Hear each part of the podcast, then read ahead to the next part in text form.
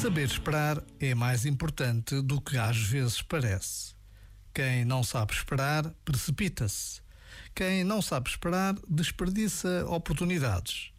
Quem não sabe esperar, nunca chega a maravilhar-se com as obras que só o tempo realiza, porque há realidades que exigem tempo para se desenvolver e amadurecer. Já agora, vale a pena pensar nisto. Este momento está disponível em podcast no site e na app.